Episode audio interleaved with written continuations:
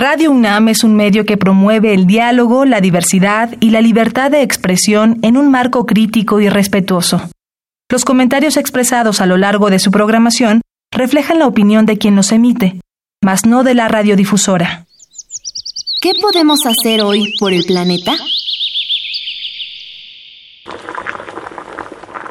Nos han repetido muchas veces que el refresco es dañino para nuestra salud, pero si esta no ha sido razón suficiente para que dejes de consumirlo, quizá te interese saber que es también una fuente importante de contaminación, no solo debido a la botella PET que lo contiene, sino a la gran cantidad de agua que se utiliza para su producción. Habitare Hola ecofilos, ¿cómo están? Bienvenidos a Vitare, Agenda Ambiental Inaplazable. Yo soy Mariana Vega y me encuentro como cada semana con la doctora Clementina Equiwa. Hola Clementina. Hola Mariana, qué gusto estar aquí. Claro que sí, también para mí estar contigo y sobre todo con nuestra invitada, ya que hoy nos acompaña Irma Trejo para platicar del tema así tal cual, los incendios. Bueno, sí, se nos queman todos los ecosistemas del mundo. Vamos a empezar con este tema candente. Claro que sí, más adelante les presentaremos mejor a nuestra invitada. Quédense con nosotros esto es Habitare, Agenda Ambiental Inaplazable. El Instituto de Ecología de la UNAM y Radio UNAM presentan. Toma segundos destruir lo que ha crecido en años. Toma horas devastar lo que se ha formado en siglos. Tomar acciones para rescatar nuestro ambiente solo requiere un cambio de conciencia. Habitare. Agenda Ambiental Inaplazable ciencia, acciones y reacciones para rescatar nuestro planeta. Nuestra casa.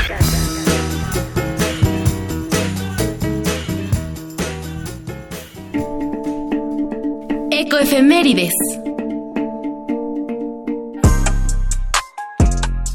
31 de octubre, Día Mundial de las Ciudades. El Día Mundial de las Ciudades se estableció con el objetivo de promover el interés en la urbanización y fomentar la cooperación entre los países para aprovechar las oportunidades y afrontar los desafíos que plantea el urbanismo, así como para contribuir al desarrollo urbano sostenible en todo el mundo. Estamos en Habitare, nuestra casa. Gracias por seguir con nosotros. Doctora Clementina Equigua, cuéntanos más de nuestra invitada del día de hoy. Bueno, pues Irma es investigadora del Instituto de Geografía del UNAM, aunque de formación original es bióloga y doctora en ciencias de la Facultad de Ciencias de la UNAM. Pero en el Instituto de Geografía utiliza sensores remotos o lo que se llama georreferenciación o percepción remota para estudiar ecosistemas y la deforestación. Hace investigación sobre biodiversidad, conservación, y cambio climático y ahora pues nos va a hablar de este fenómeno que pues está arrasando con ecosistemas de muchas partes del mundo. Es tema, ahorita es tema de prioridad y pues bueno, muchas gracias doctora Irma Trejo por acompañarnos en Habitare.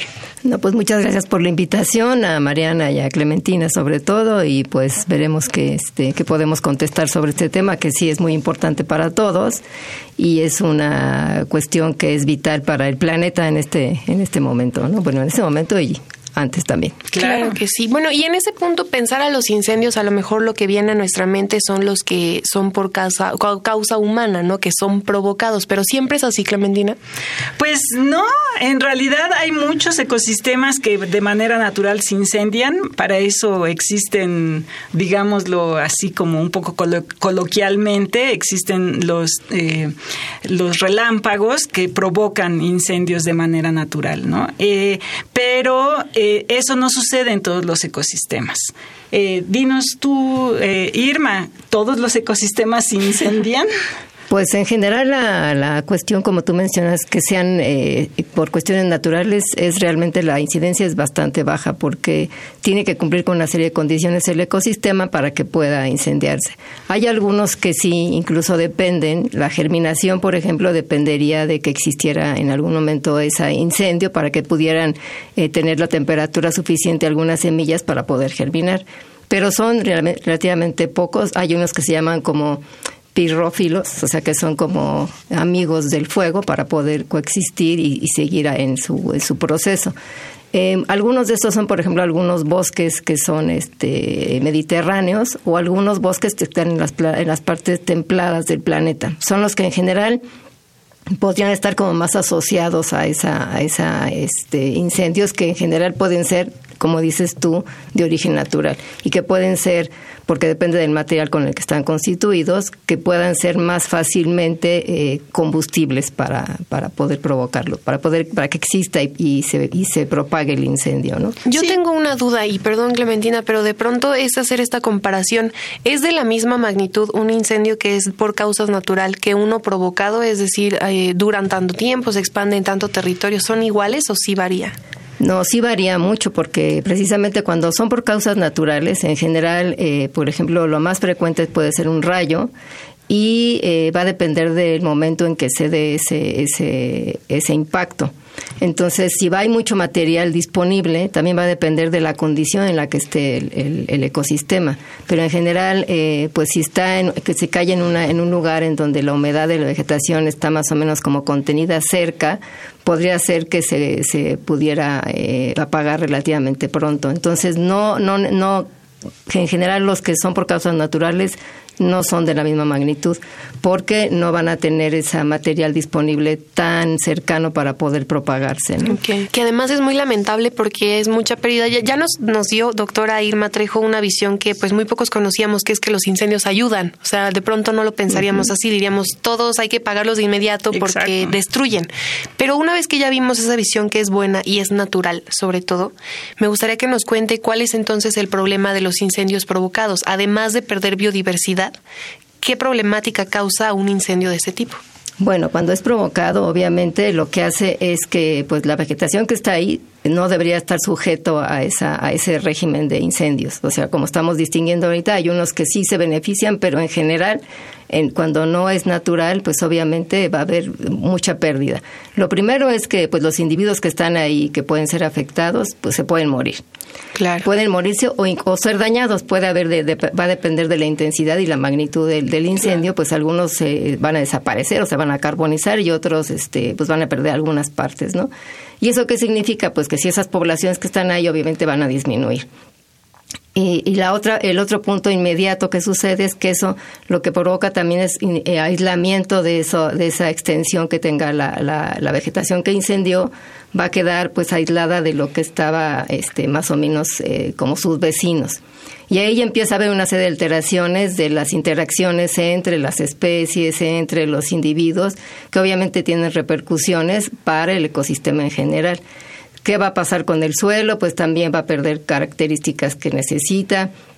Va a haber este, una serie de, de, especies que también, un punto que puede ser muy importante es que eh, probablemente haya especies que sean endémicas y que en ese caso sería todavía peor el, el, impacto, porque este, sobre todo si son endémicas restringidas, pues puede que incluso se pueda perder hasta la especie. Son casos muy extremos, pero podrían pasar. Puede suceder, claro. Y no, y no solamente el impacto es sobre la vegetación, sino que ya sabemos que la vegetación es el hábitat de muchas especies y eso obviamente tiene repercusiones en cadena.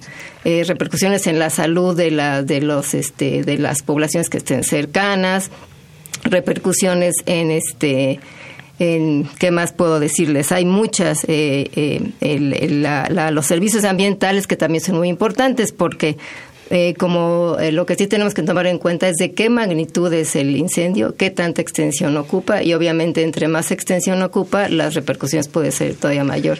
Uno de los puntos que ha, llamado más la atención ahora y que está de moda es que no solamente es que se queme el material vegetal que está ahí con todas las consecuencias que hemos dicho, sino que además eso eh, provoca esa, esa, eso lo que lo que provoca es las emisiones de del carbono que estaba contenido en, en los árboles se convierte en CO2 y eso ya sabemos que es un gas que es este promotor del efecto invernadero y entonces la consecuencia ya tiene que ver con una cuestión no solamente local, sino incluso regional o global.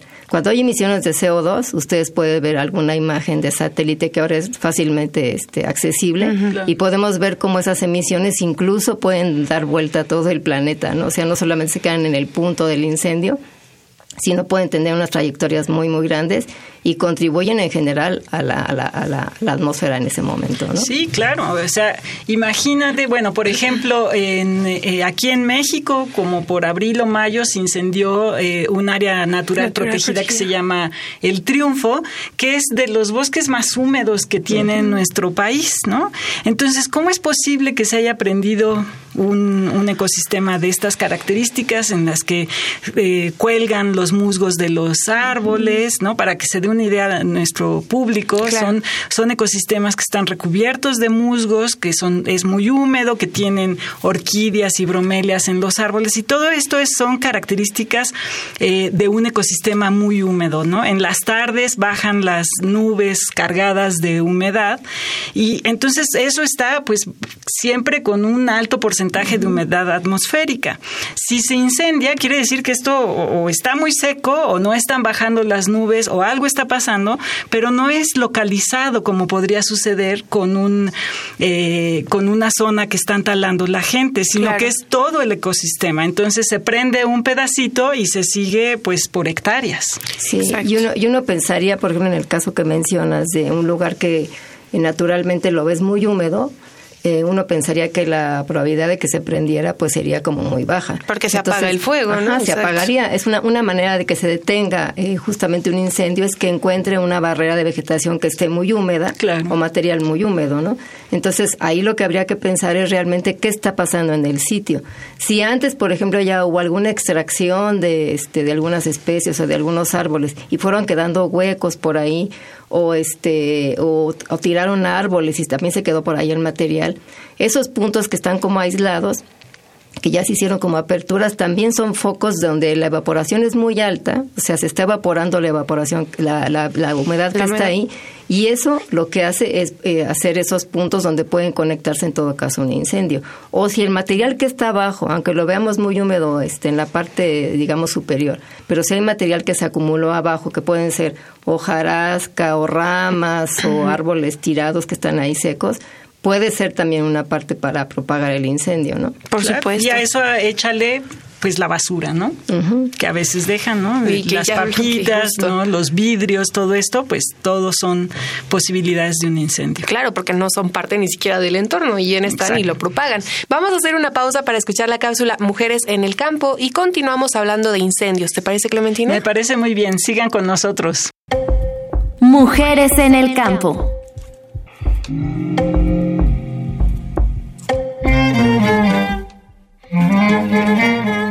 Hola, mi nombre es Italia Tamés y estoy trabajando en el Laboratorio de Taxonomía y Ecología de Algas Continentales en la UNAM. Estoy haciendo mi tesis de licenciatura con microalgas continentales. En mi tesis estoy trabajando estas algas y su posible aplicación para la bioremediación de cuerpos de agua contaminados como lagos. Lo que quiero hacer es ver qué algas pueden capturar los metales pesados, los cuales son uno de los principales contaminantes de estos cuerpos de agua que causan grandes afectaciones en los ecosistemas, en, los animales que viven en ellos e incluso para las personas que tienen contacto con esta agua.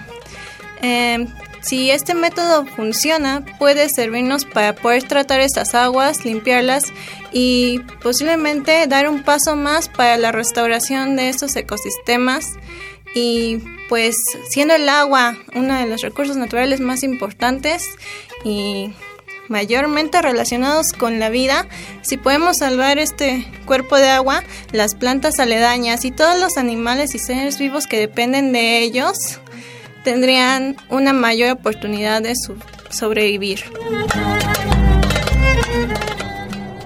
Estamos en Habitare, nuestra casa Gracias por seguir con nosotros en Habitare, Agenda Ambiental Inaplazable. El día de hoy nos acompaña la doctora Ima Trejo y estamos platicando acerca de incendios. Doctora Clementina Kiwa.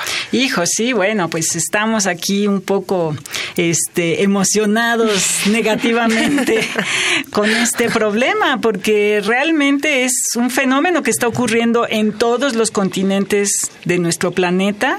No importa si son tropicales o si son eh, árticos, no de las zonas frías, porque también se están incendiando algunas zonas cerca del círculo polar ártico. Entonces, bueno, y por supuesto lo que suceda cerca de, de ciudades y de zonas urbanas. Entonces es un tema muy, muy interesante. Claro, y ahora con eso que menciona la doctora Clementina, yo pensaba, doctora Irma Trejo, cuando ocurre este incendio en el Amazonas, y obviamente la noticia es se incendia el pulmón más grande del mundo, etcétera, pero poco se habla de qué ocurre después.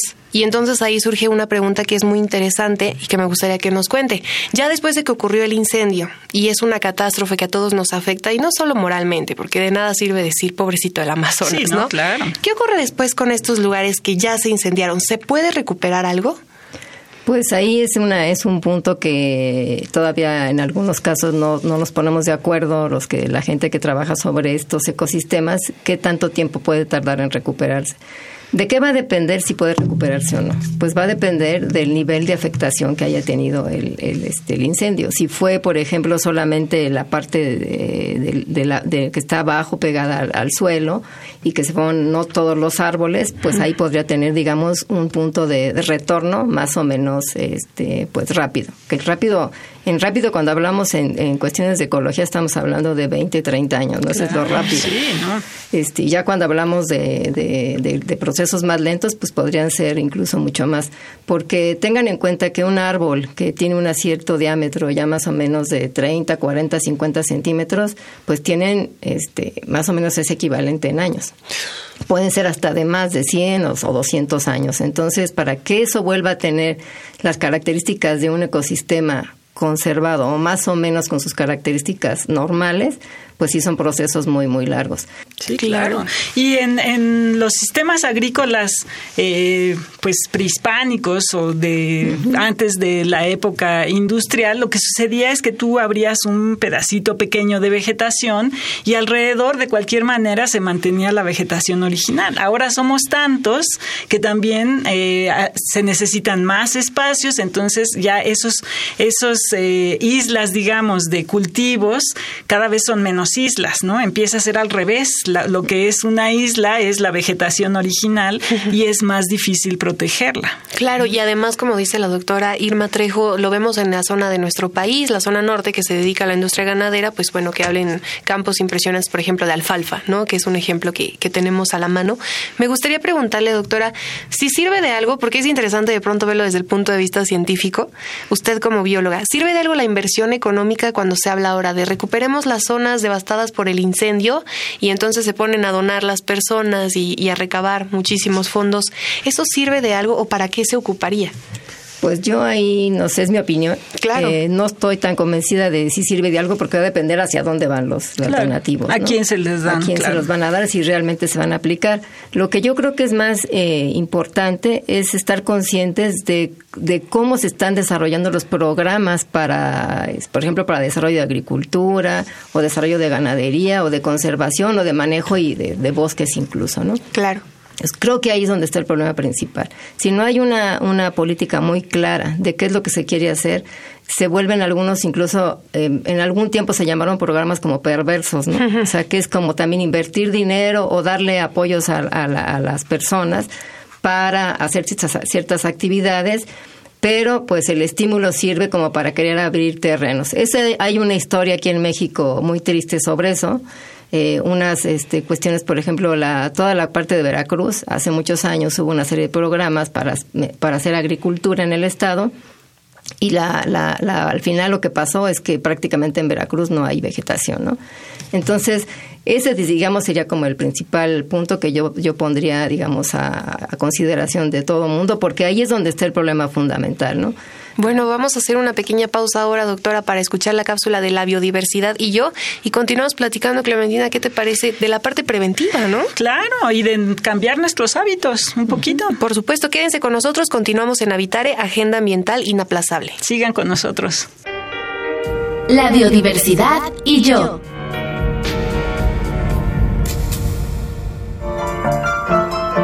Se acerca el Día de Todos los Santos o Día de Muertos en México y como parte de esta celebración no pueden faltar en las ofrendas las características flores de cempasúchil. Sus flores amarillas o anaranjadas crecen en lugares cálidos, semicálidos, secos y templados. Se adapta a distintos hábitats. Se puede cultivar en huertos, crece en milpas o zonas urbanas y se asocia a distintos tipos de vegetación como bosques tropicales caducifolios, subcaducifolios, matorral jerófilo, bosques espinosos, mesófilo de montaña, de encino de pino y mixto de pino-encino. Se utiliza desde la época prehispánica y por su abundancia en carotenos, la flor se utiliza en la industria de alimentos para dar color a los huevos y a la carne de pollo. De igual manera, se usa en la fabricación de pastas para sopas, fármacos, medicina tradicional, margarina, bebidas y hasta en un sabroso helado. Los mesoamericanos usaban esta flor para los malestares estomacales por sus efectos antimicrobianos. También es un repelente natural de hongos, nemátodos y ácaros dañinos para las plantas. Sabemos de casi 40 especies en el territorio nacional y a partir de su cultivo se cosecha entre 90 y 120 días.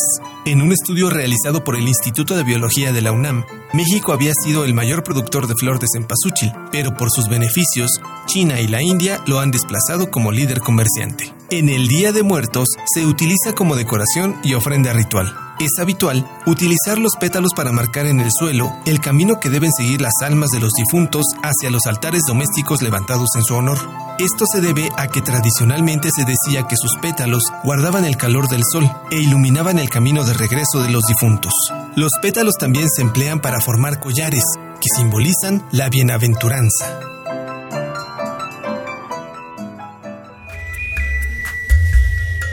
Escuchas Habitare Agenda Ambiental Inaplazable. Gracias por seguir con nosotros en Habitare, Agenda Ambiental Inaplazable. Doctora Clementina Kiwa, ya abrimos un aspecto pues distinto, como ya comentabas, muy depresivo también, de los fenómenos de incendios. Sí, claro. Bueno, y todo está asociado pues con las necesidades que tenemos cada día en la ciudad. O sea, parece que los incendios están lejos, pero en realidad los tenemos en la mesa. Claro. ¿No? Porque muchos de esos están asociados a productos como la carne y como la soya. O sea, aquí no nos libramos ni los que somos carnívoros ni los que somos vegetarianos. Que además ya entendimos eso, o sea, la tragedia del incendio no es que nos duela porque pasó en el Amazonas, uno de los pulmones del mundo, o que pasó en otro lado, en México lo vivimos, y pues llegamos a este punto que es interesante, doctora Irma Trejo, ¿qué hacer si desde el punto de vista de la reparación de daños el tiempo es largo y no, no hay mucho que podamos intervenir? Sí para prevenir este tipo de situaciones. Pues yo creo que una de las cosas más importantes es tener claro que cada uno de nosotros aportamos con algo positivo y negativo. Entonces desde ahí no podemos este, hacernos como que nosotros no hicimos nada y a mí no me toca resolver el problema. Entonces a lo mejor con pequeñas cosas que cada quien puede hacer, este, nos, nos podríamos empezar a, este, pues a tratar de recuperar lo que hemos perdido, porque sí, las pérdidas son, son muy grandes, no de ahora y además son acumuladas, ¿no? Y como les decía, los procesos de recuperación pues son grandes.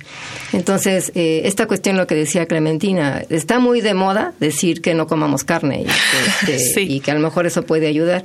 Pues parecería una, una cosa muy, este, pues como muy fuera de contexto, pero podría ser porque finalmente, eh, o tal vez eh, cómo producir la carne, desde ahí podríamos decir, bueno, si, si sabemos que la carne que consumimos viene de estos este, grandes proyectos que lo que hacen es deforestar, pues tendríamos que saber cuáles son esos proyectos. Ahí sí tenemos un poco de problema para saberlo.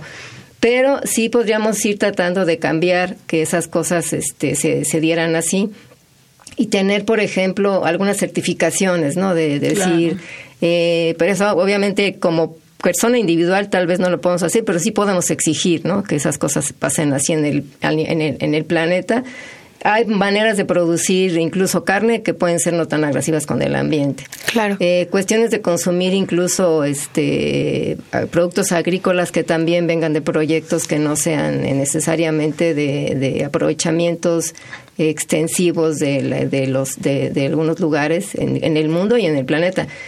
Es, digo, en, el, en, el, en México y en, en general en, el, en todo el mundo, porque eh, no solamente somos nosotros, a veces se carga todo sobre los del tercer mundo, somos los que estamos haciendo las cosas mal, pero tengamos en cuenta que los del primer mundo, los productos, de dónde, de dónde llegan, ¿no? Entonces, también ahí, o sea, en este, en este, en este caso, los culpables somos todos claro. y tendríamos que aportar todos con algo, ¿no? Algunos, como te decía, eh, que pueden ser para otras, este, otra serie de, de, cuestiones que están pasando en el mundo. Son pequeños cambios, pueden hacer este, mucho por, Claro, sí, y, prefieran un bistec chiquito a un bistec de medio kilo, por decir algo, ¿no? O sea, yo conozco jóvenes que se pueden echar un tibón o dos tibones en una sentada. Bueno, eso, por favor, no. Y preferentemente, pues, eh, alentar para que no se siga deforestando uh, para extender este tipo de, prácticas, ¿no? A lo mejor ya con lo que hemos deforestado